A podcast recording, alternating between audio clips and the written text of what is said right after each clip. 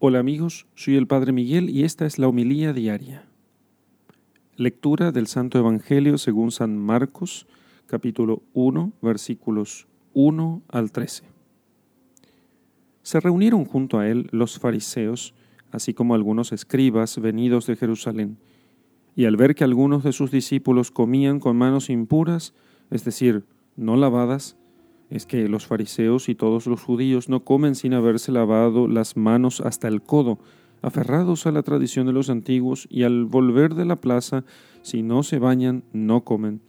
Y hay otras muchas cosas que observan por tradición, como la purificación de copas, jarros y bandejas. Por ello, los fariseos y los escribas le preguntan, ¿por qué tus discípulos no viven conforme a la tradición de los antepasados, sino que comen con manos impuras? Jesús les respondió, Bien profetizó Isaías de vosotros, hipócritas, según está escrito, Este pueblo me honra con los labios, pero su corazón está lejos de mí. En vano me rinden culto, ya que enseñan doctrinas que son preceptos de hombres dejando el precepto de Dios, os aferráis a la tradición de los hombres. Les decía también, qué bien violáis el mandamiento de Dios para conservar vuestra tradición.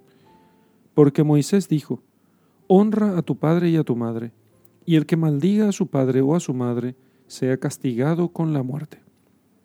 Pero vosotros decís, si uno dice a su padre o a su madre, lo que de mí podrías recibir como ayuda, lo declaro corbán, es decir, ofrenda.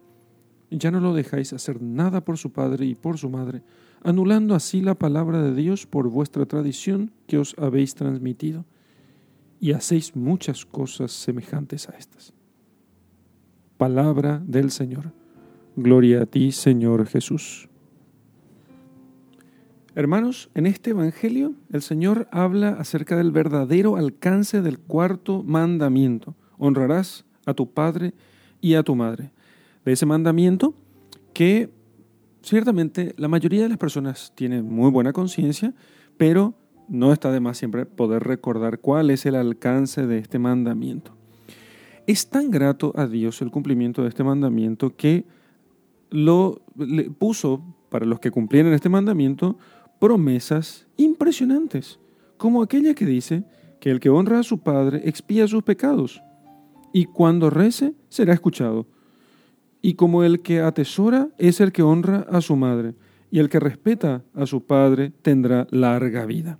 Entonces, esta promesa de una larga vida a quien ame, a quien honre a sus padres, se repite no pocas veces en la Sagrada Escritura. Explica, sin embargo, Santo Tomás de Aquino, explicando este pasaje, que la vida es larga no en razón del tiempo, sino cuando está llena.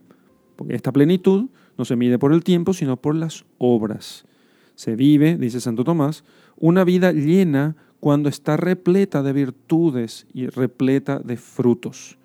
Entonces se ha vivido mucho, aunque muera joven el cuerpo. Así, aquel que honra a sus padres, cuando lo hace, lo hace por virtud no solamente en los momentos en, los que están bien los padres, sino fundamentalmente cuando más lo necesitan, que es en su ancianidad o en la enfermedad. Así, el que ejercita servir a sus padres, tratarlos bien, atenderlos en sus necesidades, está ejercitando aquello por virtud y, y llena entonces su vida, aunque fuera breve, llena de buenas obras. Pero ¿cuál es el alcance de esto? Lo hacemos en realidad por amor de Dios. No confundamos el amor a los padres con, eh, o no olvidemos que el amor a los padres debe estar sometido al amor de Dios.